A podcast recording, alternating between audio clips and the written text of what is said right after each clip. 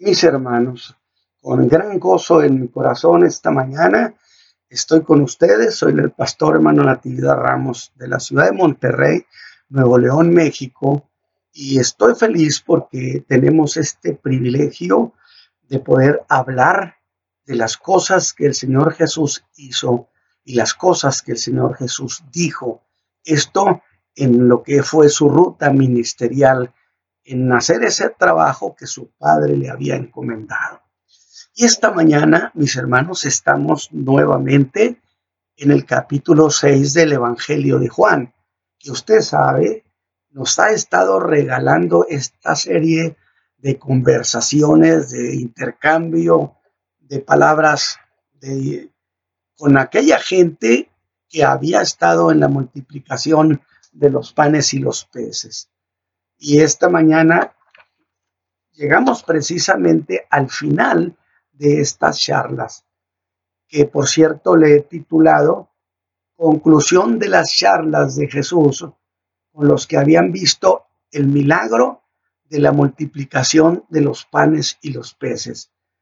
Lectura que la tenemos en el capítulo 6 del Evangelio de Juan, del versículo 59 al 69, capítulo 6 del Evangelio de Juan, del versículo 59 hasta el 69, y esperamos ser bendecidos. Por supuesto, eh, Dios bendiga a nuestro hermano Isaí, pastor Isaí Ramos, a nuestro hermano Gamaliel en la ciudad de Nueva York, y nos bendiga con su palabra. Esperamos sea una delicia. Muy bien, mis hermanos, voy a leerles lo que dice la escritura, porque esto es la conclusión. ¿A, qué se llegó en aquella charla que el Señor Jesús había, había tenido? Dice el Evangelio, estas cosas dijo en la sinagoga enseñando en Capernaum. Muchos de sus discípulos, oyéndolo, dijeron, dura es esta palabra. ¿Quién la puede oír? O sea, las cosas que les ha venido contando, particularmente dos, dos, cuando le dijo que él era el pan y que había que comer su carne y cuando agrega y beber su sangre. Estos les tomó un sentimiento de repugnancia, de rechazo, porque lo entendieron de manera literal y entonces dijeron, ¿quién le puede oír? Y sabiendo Jesús en sí mismo que sus discípulos murmuraban de esto, díjoles, esto os escandaliza. Pues que si vierais al Hijo del Hombre, y aclaro, cuando habla de discípulos, era aquella multitud que creían que Jesús era el Mesías y lo seguían, mas no eran sus apóstoles. Pues que si vieres al Hijo del Hombre que sube donde estaba primero, el Espíritu es el que da vida, la carne nada aprovecha. Las palabras que yo os he hablado son espíritu y son vida. Mas hay algunos de vosotros que no creen. Porque Jesús desde el principio sabía quiénes eran los que no creían. Y es el énfasis quién le había de entregar. Esa reunión, ese abandono masivo, impactó en Judas y llegó a pensar sin duda que Jesús era causa perdida. Y dijo, por eso os he dicho que ninguno puede venir a mí si no le fuere dado del Padre. Desde esto, muchos de sus discípulos volvieron atrás y ya no andaban Dijo entonces Jesús a los doce, ¿quién, quién queréis vosotros iros también? Y respondióle Simón Pedro, Señor, ¿a quién iremos? Tú tienes palabras de vida eterna.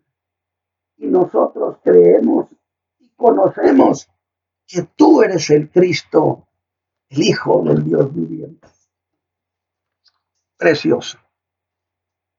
Así que, mis hermanos, dije, hemos llegado al final de las conversaciones que se dieron entre Jesús y aquellas gentes que habían presenciado el milagro de la multiplicación de los panes y los peces. Pero esas charlas han terminado. Puedo decir, ya nada hay que agregar. Y aquel lugar empezó a ser abandonado. La gente se empezó a ir.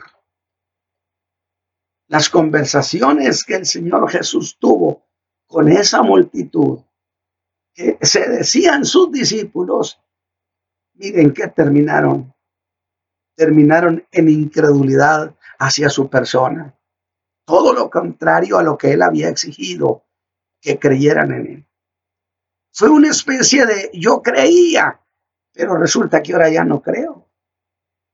Que con estas palabras, frases, podemos definir a mucho que ha sido creyente.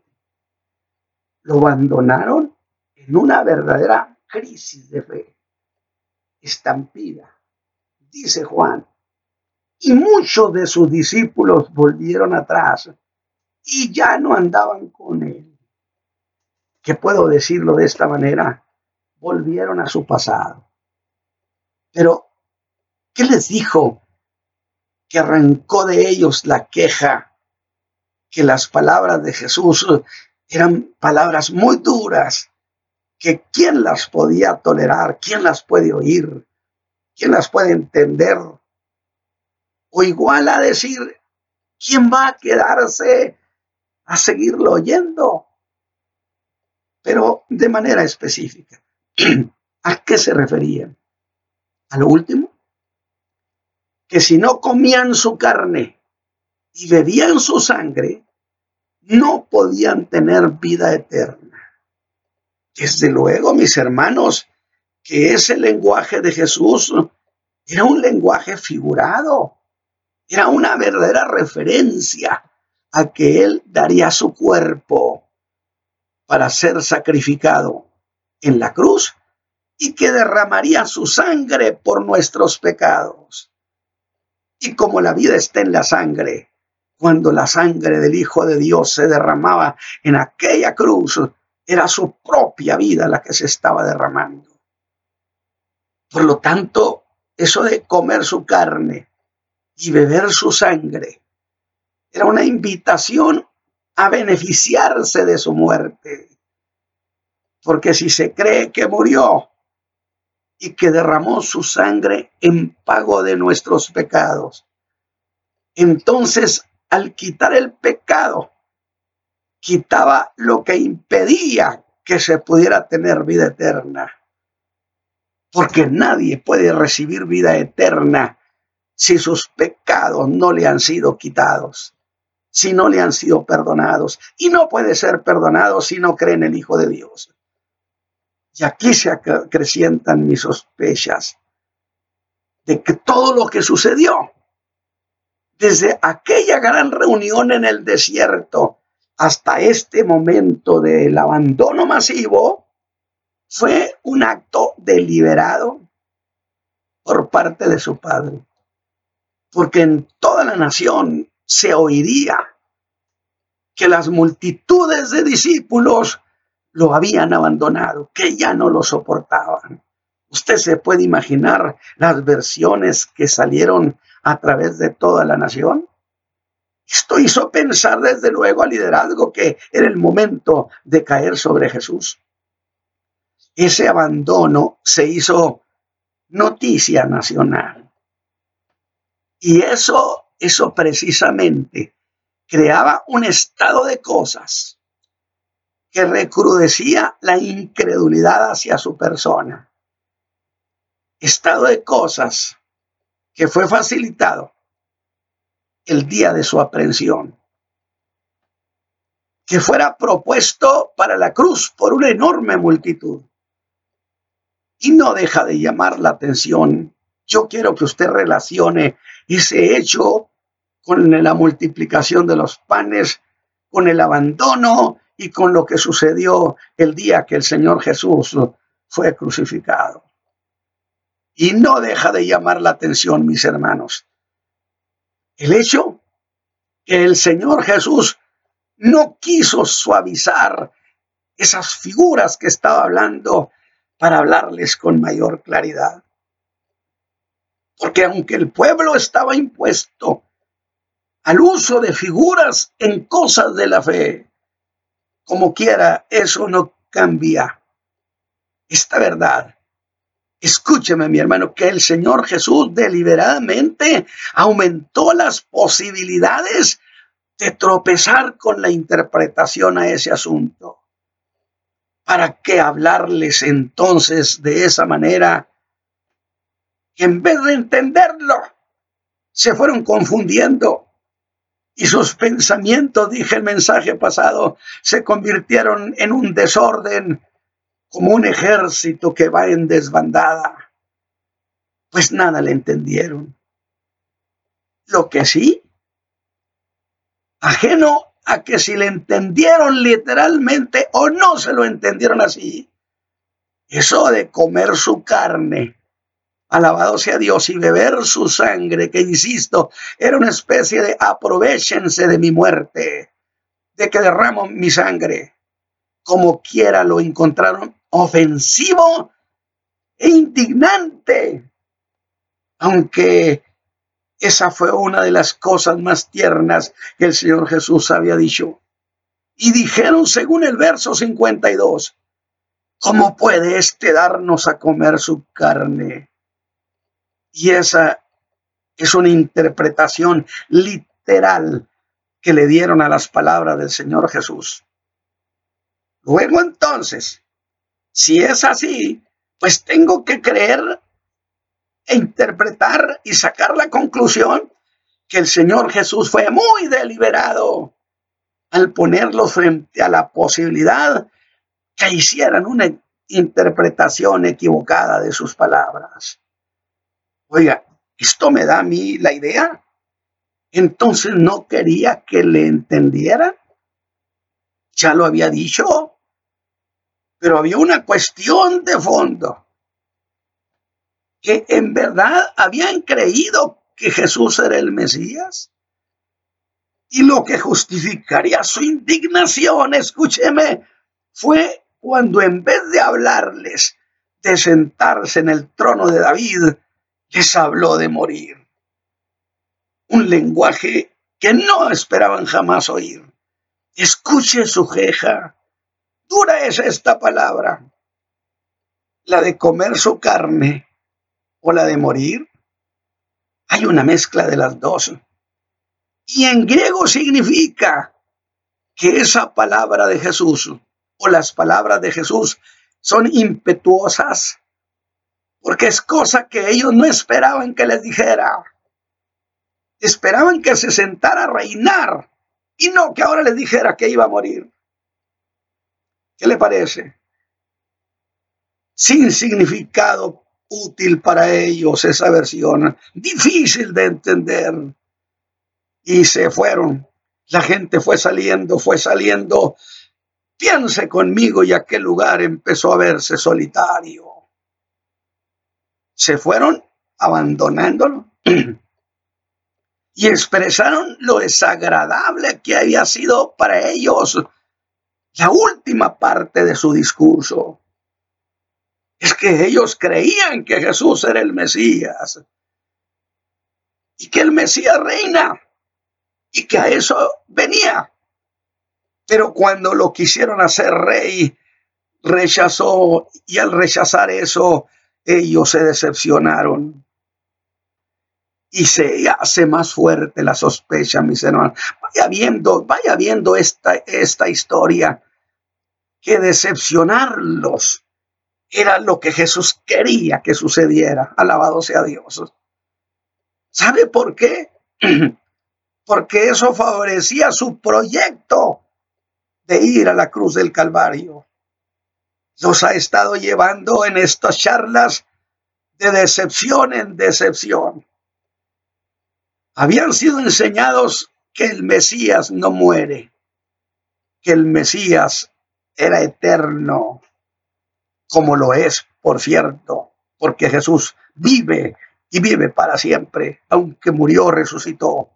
Pero por lo pronto Eso los confundió y debieron pensar, ah, entonces sin duda no es el Mesías. Y no pudieron con eso, alabado sea Dios.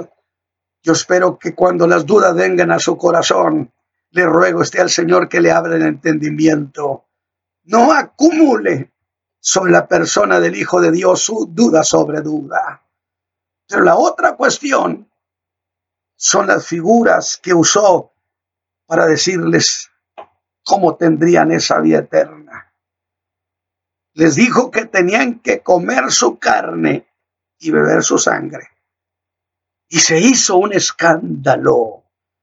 Alabado sea Dios, tropezaron con esas palabras. Que diría Jesús, mis palabras no caben en vosotros. Pero insisto, tropezaron porque el Señor Jesús quería que tropezaran. Porque el Padre quería que tropezaran y lo abandonaran. Y eso disgustaría no solo a esos discípulos, sino a todos los judíos. Y en el capítulo 7 del Evangelio de Juan, ya se corría la versión de que Jesús era un engañador. ¿Se referían acaso a este escándalo que se oyó a nivel nacional? Sin duda. Nos engañó, pensábamos que era el Mesías. Pedro reaccionó. Cuando poco después de la ejecución de Juan el Bautista, según el versículo 20 del capítulo 16 de Mateo, les da una instrucción que a, que a sus discípulos que le convenía ir a Jerusalén y padecer mucho de los ancianos y de los príncipes de los sacerdotes y ser muerto y que convenientes es también resucitar al tercer día. La palabra me conviene hacer esto así y nos convenía a nosotros, la raza humana, que Jesús hiciera eso así. Pedro se alarmó y tomándole aparte, dice la escritura, comenzó a reprenderle, prácticamente a regañarlo, diciendo, esto nunca te acontezca, no digas semejantes cosas. Parece Pedro suponer que él sabe del Mesías más de lo que el mismo Mesías sabía. Alabado sea Dios. Era su amor a su maestro. Y Juan 12, 34 le dijeron, nosotros hemos oído de la ley que el Cristo permanece para siempre. Ve usted como si, sí había calado lo que había pasado acá en Capernaum. Esa historia creó muchas formas de pensamiento contra Jesús. Así creían los judíos y no estaban equivocados.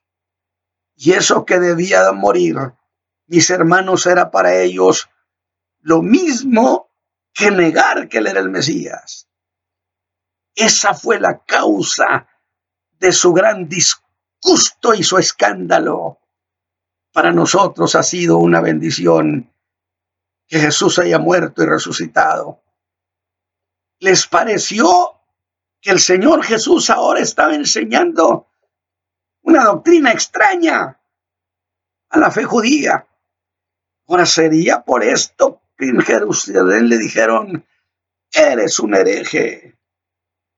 Porque eso era decirle, cuando le dijeron, eres un samaritano era precisamente una manera de decir, eres un hereje. Entonces Jesús aborda eso de frente y les dice, escúcheme bien mi hermano, alégrese del fin de esta charla. Y les dijo el Señor Jesús, con que esto los escandaliza. Y que, por cierto, en griego sería, ¿eso los mete acaso a ustedes en una trampa? les causa desagrado, los hace tropezar, trastabillar en sus pensamientos, que sería igual a que les dijera lo que les he dicho, ¿acaso los ha metido en una trampa? Y ustedes ahora ya no saben cómo salir porque no entienden ¿cómo es que puedo ser el Mesías y también morir y también resucitar? Aunque ahí no hablo de la resurrección. Pero la incredulidad sobre eso empezó a incitar los corazones de aquella multitud, incitarlos al abandono. Pues la cuestión de fondo sería, y quiero que ustedes piensen esto que le voy a decir, en este razonamiento, la cuestión que ellos sería, pensarían sería, ¿de qué nos ha de servir a nosotros un Mesías muerto? Nosotros necesitamos un Mesías vivo, sentado en el trono allá en Jerusalén. Alabado sea Dios. Eso es lo que tendrán muy pronto. Pero Jesús, en vez de aclarar sus mentes confundidas, los lleva, como dije, de confusión a confusión. Para mí eso era, hace años era muy extraño que el Señor Jesús hiciera eso, en vez de clarificar sus mentes, sus corazones, explicarles. Y es cuando les dijo, nadie puede venir a mí si mi Padre no le trajere. Y la cuestión salta entonces ante mis ojos. Luego entonces el Padre, escúcheme hermano, luego entonces el Padre, el Padre de nuestro Señor Jesucristo, estaba detrás de todo ese abandono. Por supuesto, ¿acaso no dijo, mi Padre no me los ha traído? Y en esa multitud se empezó a dar escándalo sobre escándalo. Era un mar revuelto en sus corazones. Y les dice algo como esto. Vea esto otro que les dice, si se han escandalizado porque he dicho de comer mi carne y beber mi sangre, les he hablado de mi muerte. Pues entonces, señores, a ver qué les parece esto otro. ¿Qué dirían? Si vieran al Hijo del Hombre, si me vieran subir a donde estaba primero, si lo que he dicho no lo pueden soportar, porque un Mesías muerto piensan que contradice lo que de él se ha dicho. Más escandalizarían si vieran al Hijo del Hombre subir a donde estaba primero, alabado sea Dios. Si me vieran subir al cielo a mi Padre, no se decepcionarían más. Oiga, mire este detalle, porque quizá usted, mi hermano, me esté diciendo, hermano, no. Al contrario, imagínese ver al Señor subir a los cielos. Por supuesto que se le creerían. ¿Por qué iba a ser así? Y en esto se deja ver la razón de su molestia. ¿Por qué iban a escandalizarse si lo veían subir al cielo? Y Jesús dijo que se escandalizarían. ¿Sabe por qué? Porque ellos querían a un Mesías en la tierra, reinando en la tierra, sentado en el trono de David en Jerusalén. De nada le serviría un Mesías estando ahí arriba en el cielo. Ya tenían a Dios arriba. Entonces el problema sería, de nada nos sirve un Mesías muerto, como de nada nos sirve un Mesías en el cielo. Lo queremos vivo y lo queremos aquí en la tierra. Alabado sea Dios. ¿Entendió lo que está pasando con este, este mensaje? Porque eso dice la ley y la profecía. Y es cuando pensé, ¿por qué Señor no les explicas? Y fue cuando les dijo, la carne nada aprovecha. Y yo digo, ¿y eso qué? Es que gran parte de su discurso había sido sobre la carne. Y ahora deja claro que la carne nada aprovecha. Sí, pero eso nos lleva a otra cuestión. ¿Cómo entonces su carne podía dar vida eterna?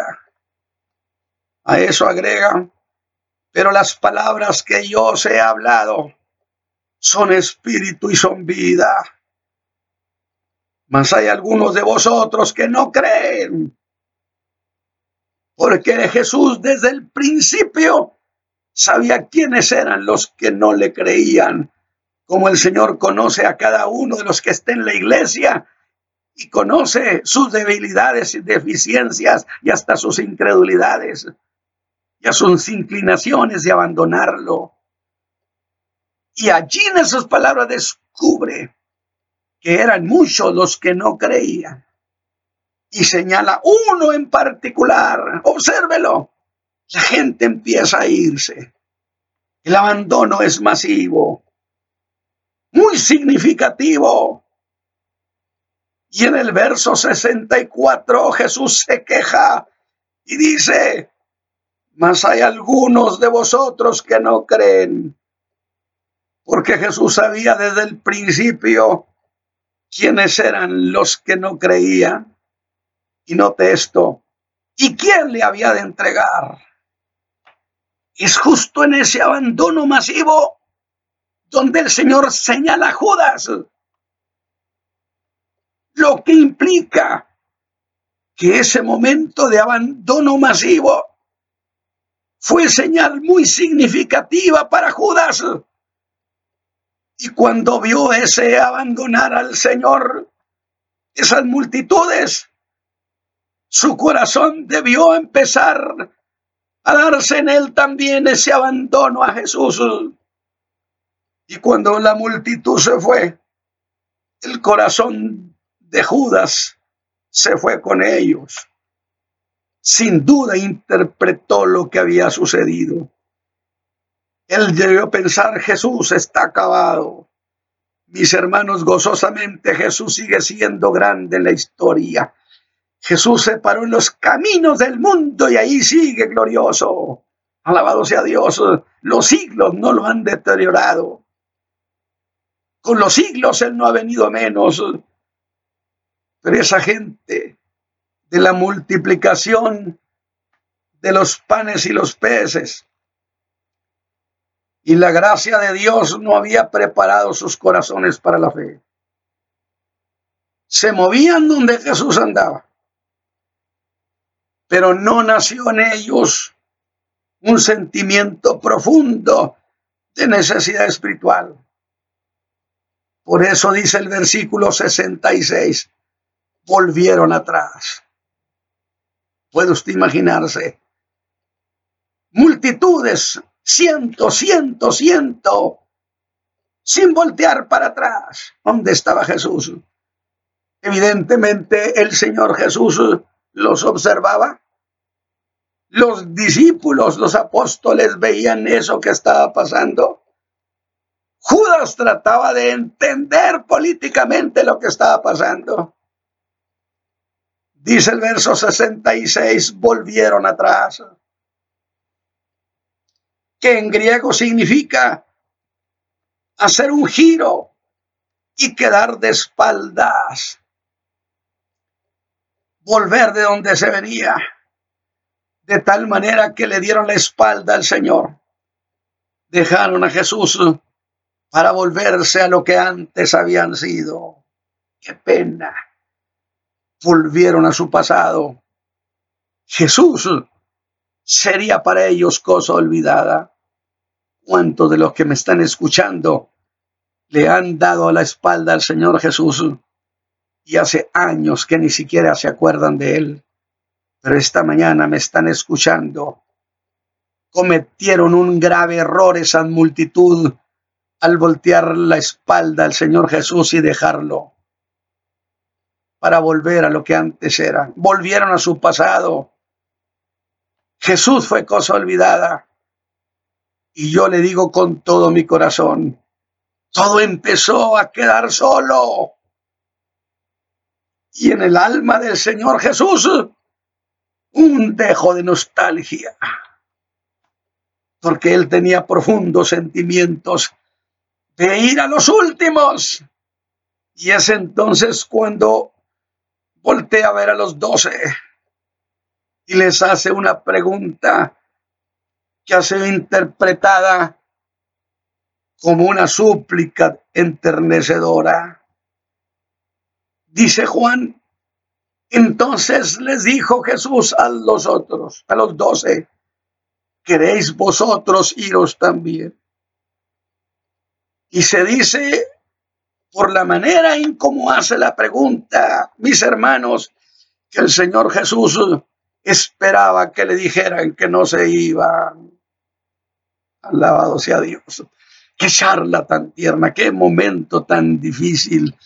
Y entonces fui al griego, que tantas veces me ha ayudado a entender muchas cosas. Y le pregunté y le dije que me ayudara a entender los sentimientos que había en el Señor Jesús en ese momento. Y el griego, el mismo griego se declaró incapacitado.